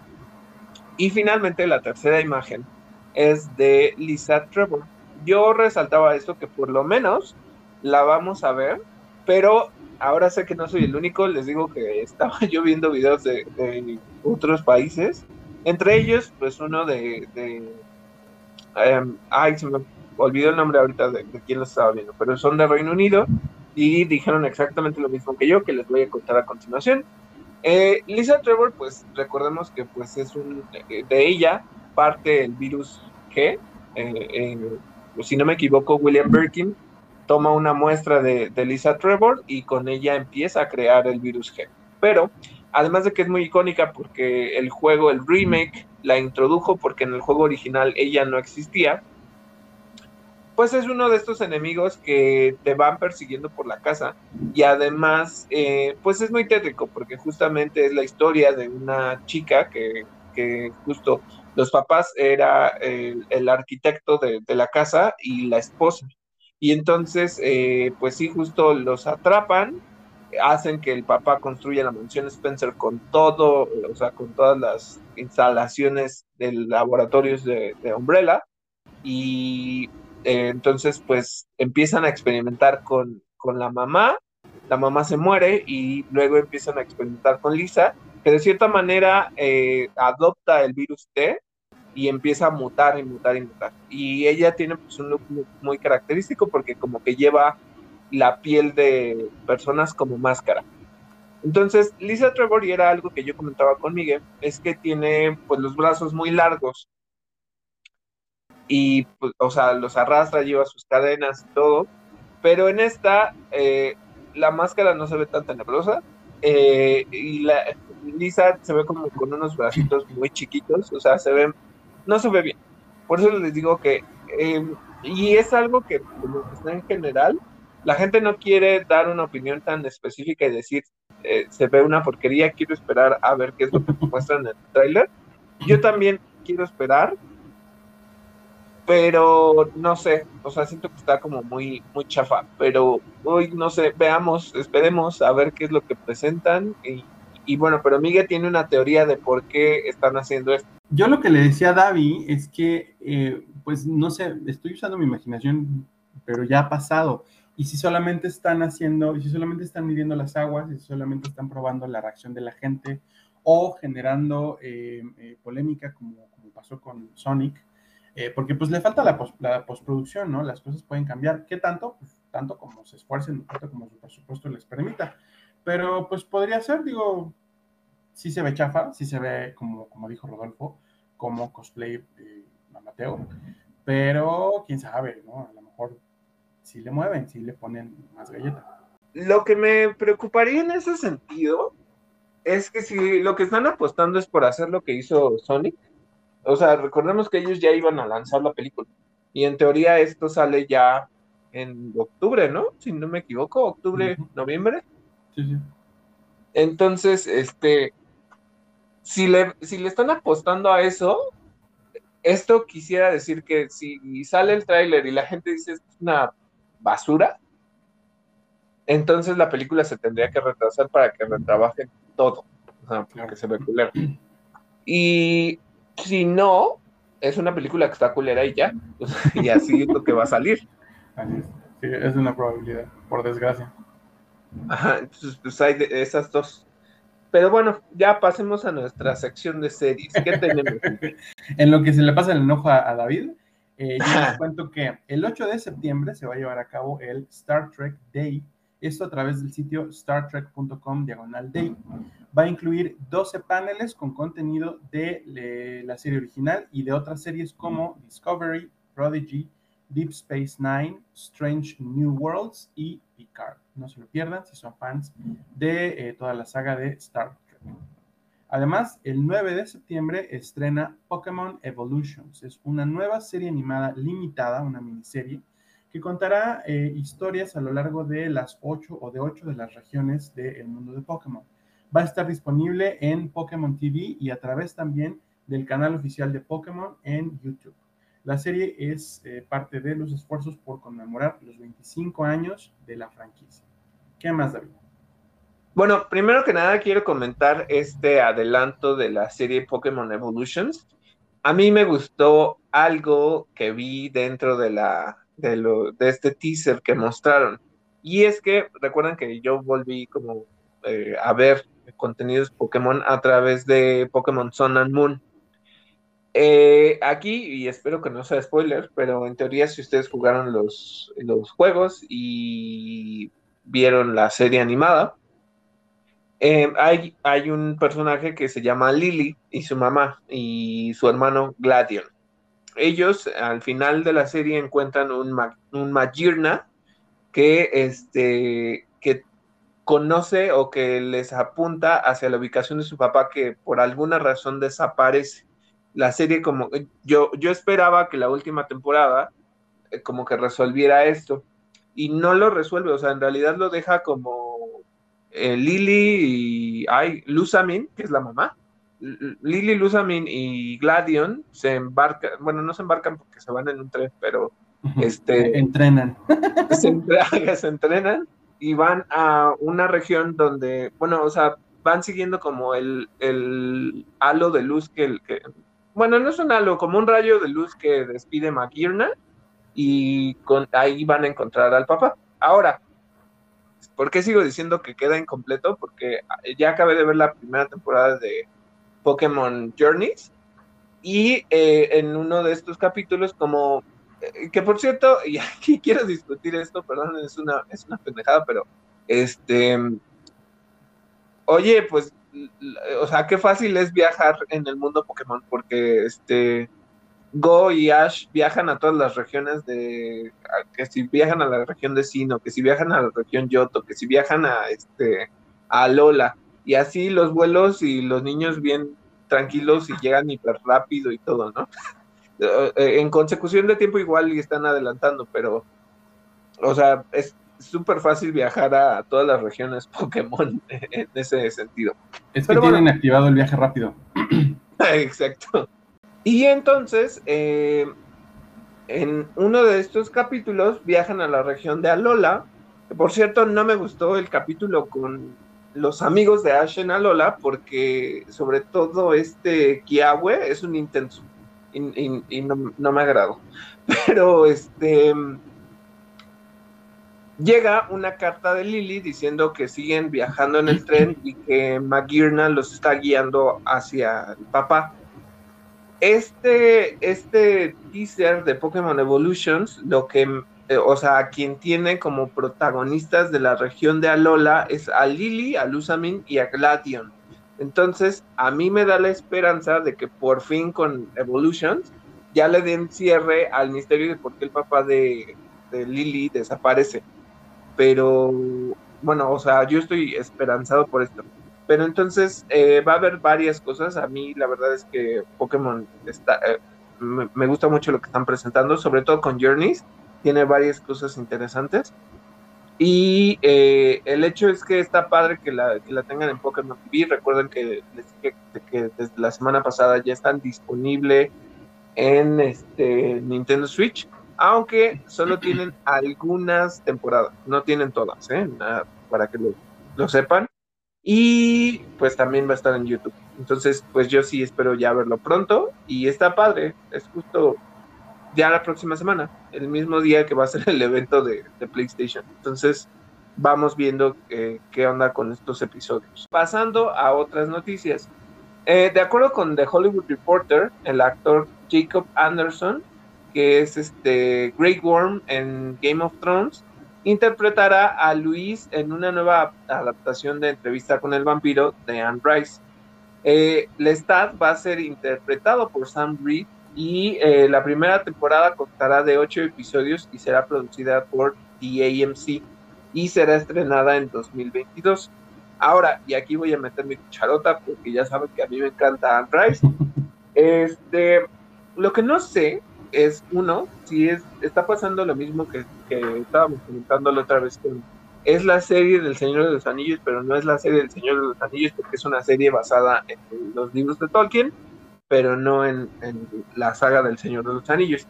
No sé si es la serie inspirada en las crónicas vampíricas o con el hecho de que están diciendo que es la serie de entrevista con el vampiro, van a volver a retomar la historia de entrevista con el vampiro.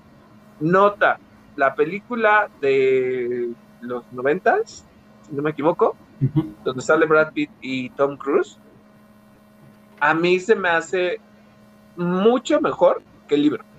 El libro de entrevista con el vampiro no me gusta, pero construye, empieza como a meter al Lestat, que es el personaje más maravilloso que pueden encontrar en el mundo, sobre todo en los libros de Anne Rice, pero aquí a mí me caga Luis. Es un personaje deprimente, este, muy ensimismado y con una visión muy limitada. No me gusta, no me gusta para nada Luis, pero no sé si en este caso se vayan a pegar un poco más a la novela en estos ocho episodios y pues que vayan construyendo para allá. A mí me encantaría que empezaran con Stat y que fueran construyendo, pero me imagino yo que van a seguir la secuencia de, de y primero van a empezar con el con justo con la entrevista con el vampiro y luego ya sería Lestat del vampiro y si les va bien y tienen éxito en ratings, este hay ¿Cuál es la que sigue? La reina de los condenados. Exactamente.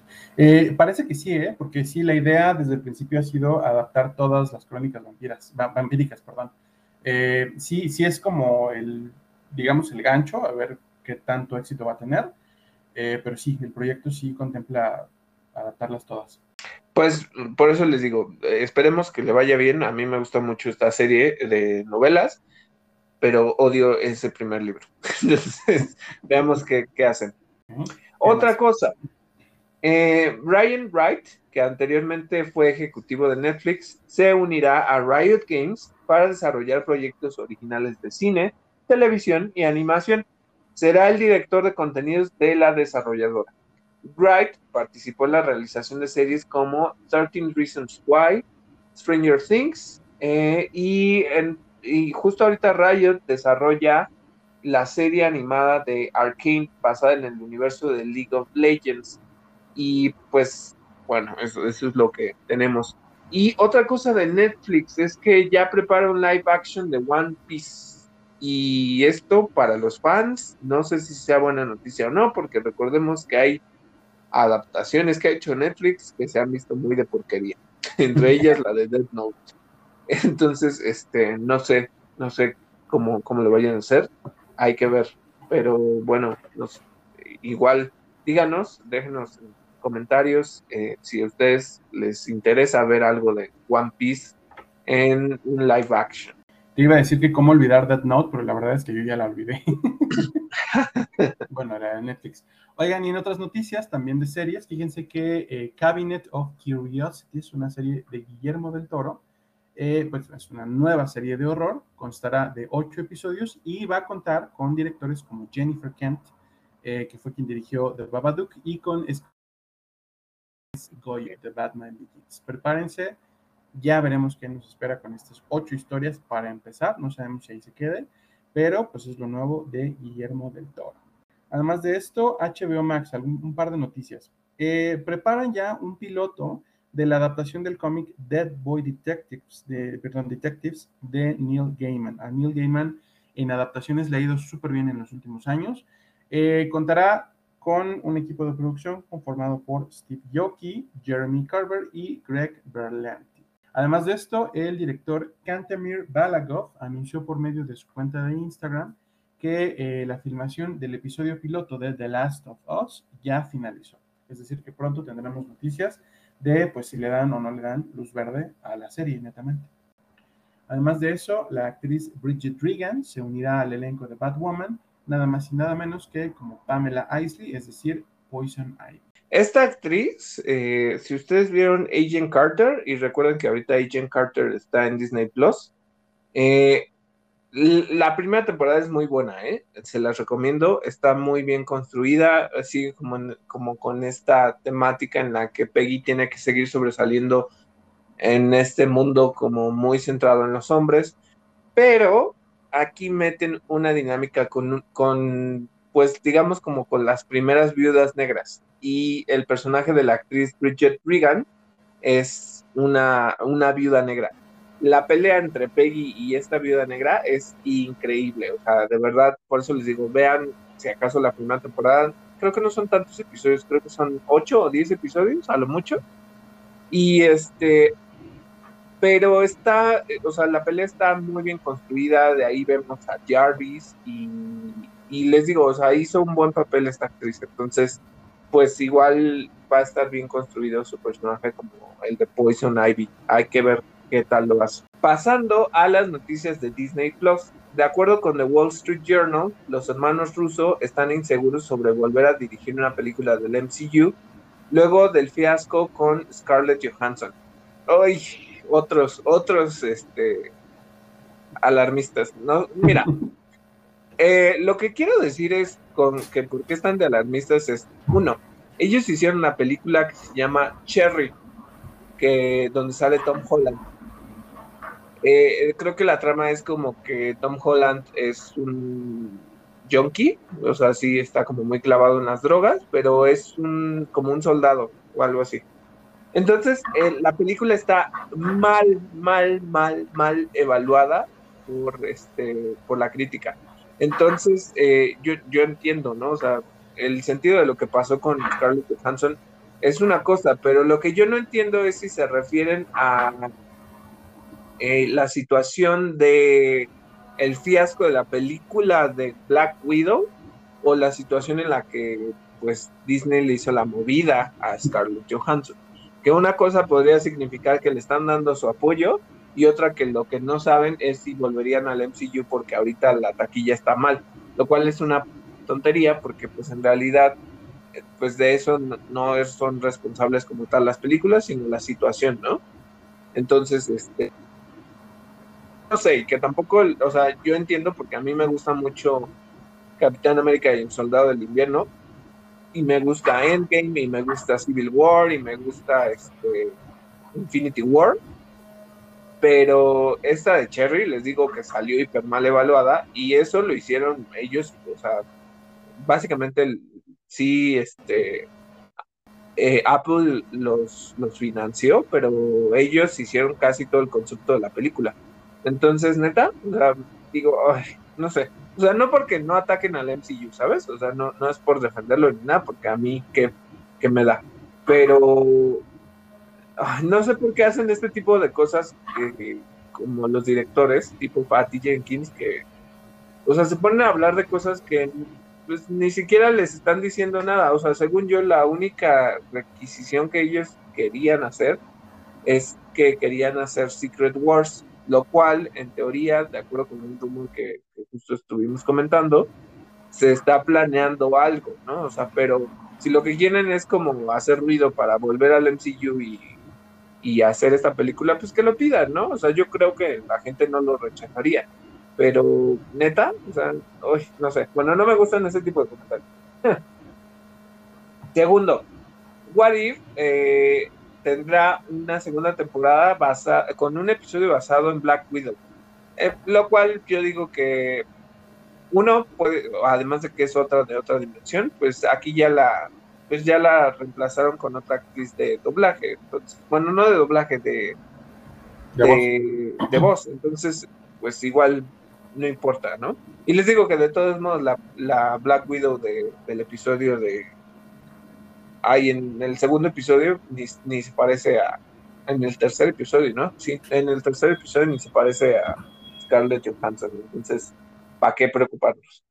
Y bueno, ahora sí, vamos a pasar a nuestro análisis del de, episodio 4 centrado en Doctor Strange.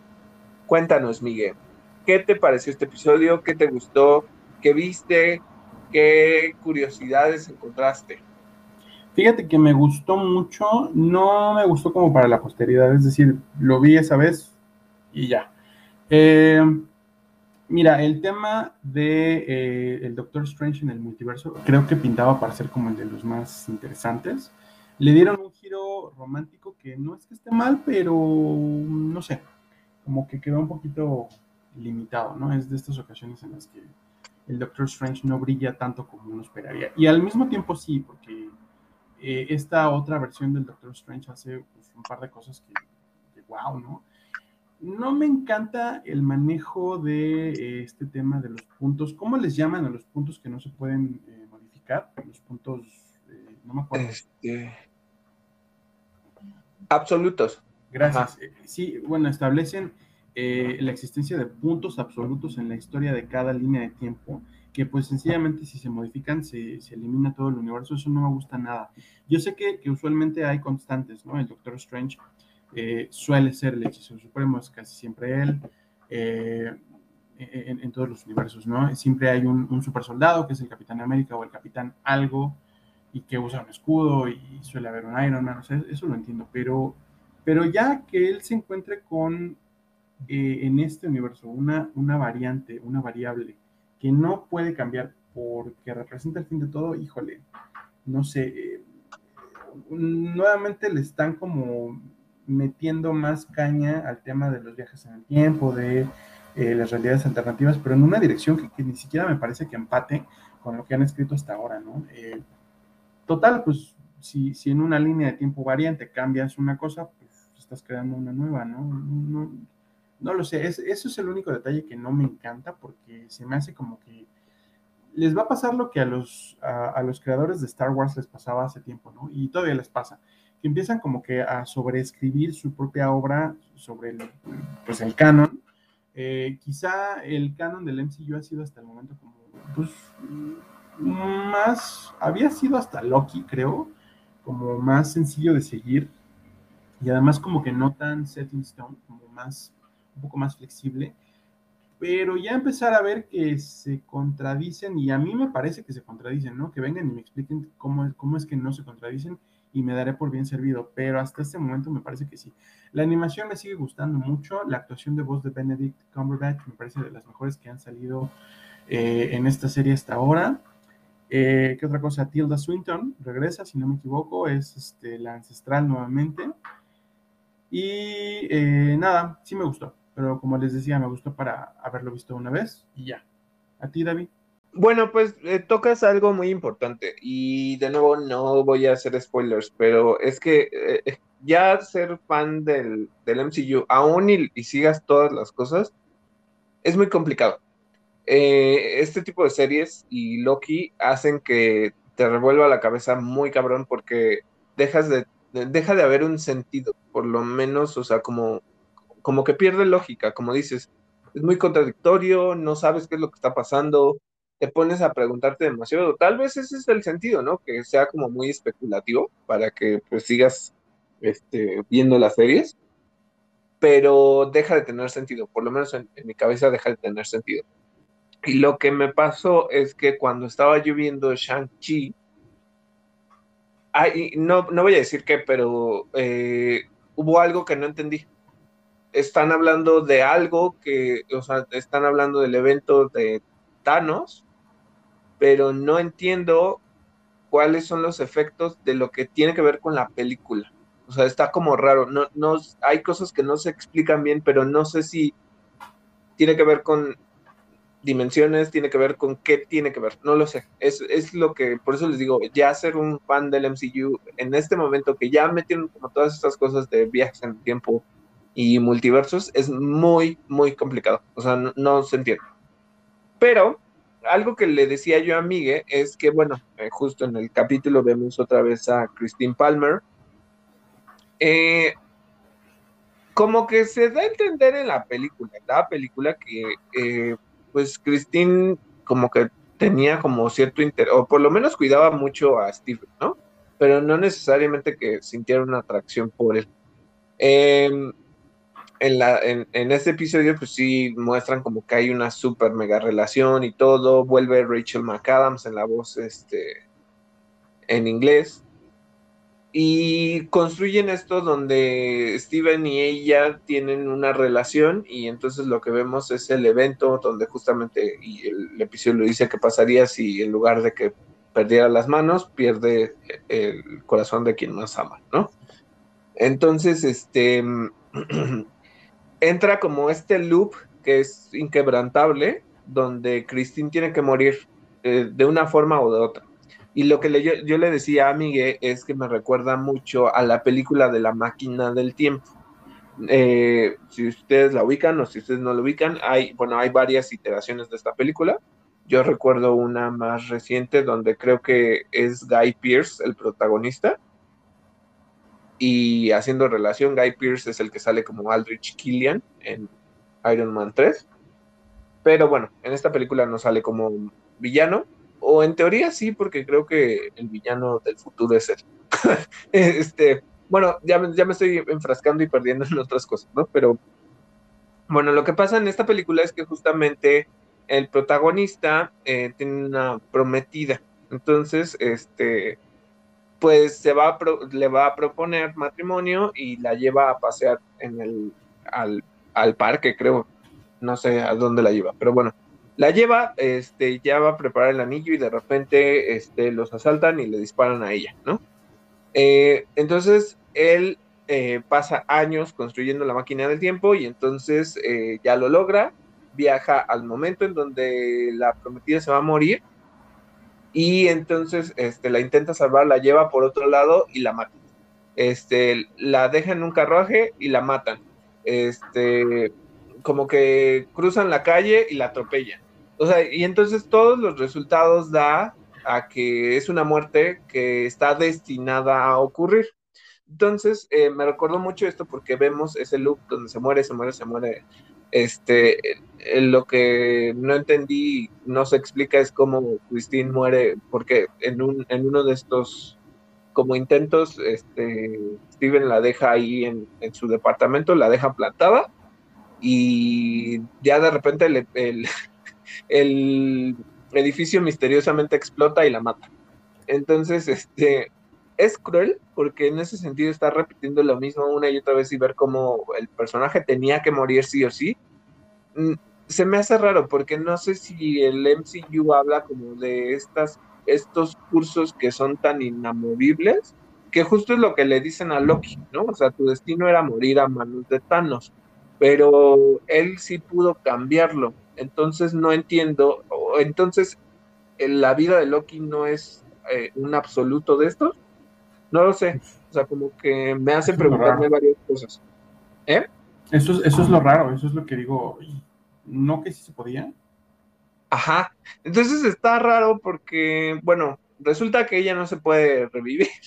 Este, por eso pues regresa la ancestral y todo esto, ¿no? Como que le advierte. Y hay dos cosas. Entonces aquí eh, no sé entonces el, si lo que está viendo The Watcher eh, o Watu, no, o sea, no sé si él en este sentido está consciente de que el, el, TVA existe o si el TVA ya no existe después de lo que pasó en Loki o qué es lo que pasa con, el TVA, porque entonces también tendrían que haber aparecido. Y no aparecen porque justo uno, se crea una variante instantánea que es la que hace la ancestral. Y entonces dejan que, que siga el curso. Entonces ahí sí está como raro. Pero bueno, entonces me gustó mucho que empiecen a mostrar cosas. Ahora, yo estuve como igual viendo como otros contenidos y, por ejemplo, Grace Randolph dice que los tentáculos que salen de estos es este... Ay, Shumagorat.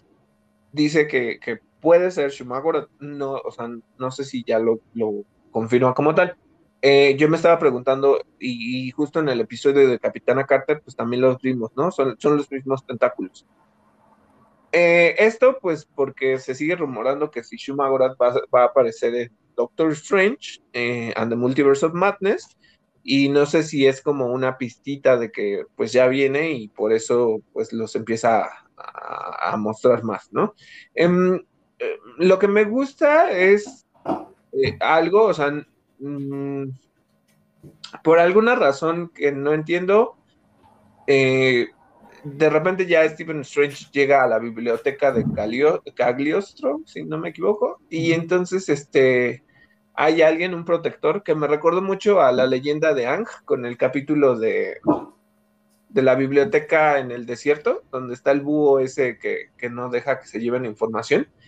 Y aquí como que primero el guardián, eh, que creo que se llama algo Peng o Beng o no me acuerdo cómo se llama, este, como que primero sí le dice así como de, pues hazlo por tu cuenta, pero nunca lo detiene, ¿no? ¿Sabes? O sea, como que ahí lo deja muy libre y haz lo que quieras, o sea, como que le da la advertencia después de que la primera vez intenta absorber los tentáculos de la cosa esta. Y ya después ya no le dice nada, o sea, y lo deja ahí por un chingo de tiempo, donde empieza a consumir un buen de animales. Me gustó mucho ese sentido como quimérico, donde Stephen Strange se empieza a absorber a todos estos seres interdimensionales. Estuvo curioso o se me hizo chistoso que obtenga otra capa de, levitación, porque la suya en teoría sí existe ahí. Este, una que es de un escarabajo, que por lo visto es este. Lo que no sé es si es otro de los hechiceros supremos, ¿no? Porque recordemos que hay uno. Incluso si ustedes ubican en Guardianes de la Galaxia eh, volumen 2, eh, uno de los eh, hay de los Ravagers, que es del equipo donde aparece Miley Cyrus y Michael Rosenbaum y Sylvester Stallone. Hay uno que es como un reptil raro que nada más tiene como cuerpo y, y conectado a la cola. Ese fue uno de los hechiceros supremos, pero no sé en específicamente en qué línea ni en qué cómic. Pero bueno, entonces no sé si el escarabajo ese que sale era un hechicero supremo, a lo mejor malo, pero bueno, lo absorbe, empieza a hacer todas estas cosas y luego se encuentra con el otro y se empiezan a pelear, ¿no? Y, y todo esto resulta en la muerte de Stephen Strange que dividió la ancestral como con la buena decisión y la mala decisión, ¿no? Entonces, este, por eso les digo, nadie los controló, o sea, si era algo tan fuerte eh, y, se entiende, ¿no? Porque me dio mucha, eso sí me gustó, me dio mucha curiosidad que Stephen Strange nota que The Watcher está ahí viéndolo, o sea, sabe que está ahí, no, no, no entiende realmente quién es, pero sí lo sabe y llega a pedirle ayuda, ¿no? Y le dice, ¿por qué no haces algo? ¿Por qué no cambias las cosas?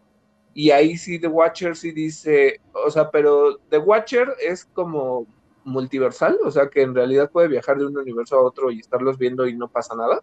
Yo me imagino que hay uno en cada universo, que hay uno en cada línea de tiempo. O sea, ¿crees que sí hay varios Watchers? Yo, yo diría que sí, pero quién sabe, a lo mejor sí dicen que son uno solo, ¿no? Pero volvemos a estos puntos raros, o sea, a lo mejor esto nada más fue como un cameo chiquitito. Eh, recordemos en Guardianes de la Galaxia, volumen 2 otra vez, cuando están cruzando estos portales de para los diferentes este, galaxias y que están cruzando y que se empiezan a alocar por, por los portales. Y en uno empiezan, cruzan y está este, este Stan Lee platicando con, con los Watchers, porque hay varios. Entonces no sé si, como dices, son varios o Watu es el principal y hay otros. No lo sé, no me acuerdo específicamente de si en los cómics es nada más él o no. Pero entonces, pues ya como que el Watu que presenta dice, pues no me voy a meter, voy a dejar, e, eso me gustó mucho, ese final oscuro, eh, triste, donde al final logra su cometido porque la rescata. Se me hizo predecible que, que sí dije, lo va a rechazar, porque pues lo va a ver como un monstruo, lo va a ver como que cometió algo muy grave y lo va a rechazar y lo hace, o sea, Christine se asusta por lo que ve, este, y de todos modos, pues como que esta cosa negra que les empieza a salir, al, que se los empieza a comer, este, se la come a ella también, ¿no? O sea, como que no logra protegerla, a pesar de que logra romper ese punto absoluto, o más bien, nunca lo rompió, ¿no? Porque, pues al final ella se muere otra vez y destruye el universo. Entonces me gustó porque es muy desesperanzador eh, el hecho de ver que no logra nada, tiene tanta desesperación y no logra tener absolutamente nada. Entonces eh, eso es lo que me llamó la atención. Y, e igual, es un poquito un retelling de lo que pasa en la película de Doctor Strange. Lo que yo sí noté y que para mí no tiene sentido en este caso es que cuando Steven pierde sus manos, empieza a buscar un buen de alternativas para, para recuperarlas. Y es así que da con el caso del monito este que eh, queda paralítico, pero que usa la magia para mover las piernas. Pero aquí, ¿qué motivación tiene? O sea, no hay ninguna motivación como para que hubiera llegado acá Martash, pero resulta que por alguna eh, coincidencia llega acá Martash, ajá, y ajá, el poder del guion porque llega ahí y entonces resulta que se vuelve el hechicero supremo, pero es como, ah, ok, chido, pero pues porque se murió algo y quería intentar, no sé, este, no sé, eh, ay, no es, no, iba a decir oclumancia, pero eso es, este, otra cosa y es de Harry Potter. Este, no, necromancia, ¿no? Algo, algo para revivirla o cómo, cómo llegó ahí. Pero bueno, eso ya es mi debraye interno. Entonces, eh, como que siempre quedan como dudas raras, pero ya es muy complicado seguir el MCU. No, o sea, hay cosas que no se entienden, ellos mismos rompen sus reglas, este, no sé, no sé, no sé, no sé, no sé, no sé, porque les digo que está brincando también en las películas y, la, y en Shang-Chi me desconcertó porque en mi mente fue, ¿cómo? O sea, ¿qué pasó? No entiendo que estos quienes son, no sé, o sea, hay varias cosas ahí. Entonces, eso es lo que noté. Bueno, pues eso fue todo por el día de hoy. Les agradecemos mucho habernos escuchado. Les recordamos que nos pueden eh, encontrar en redes sociales, en Facebook como Interactor, en Twitter como arroba interactor-podse. Yo soy Miguel Covarrubias. Y yo soy David Cervantes y esto fue Interactor.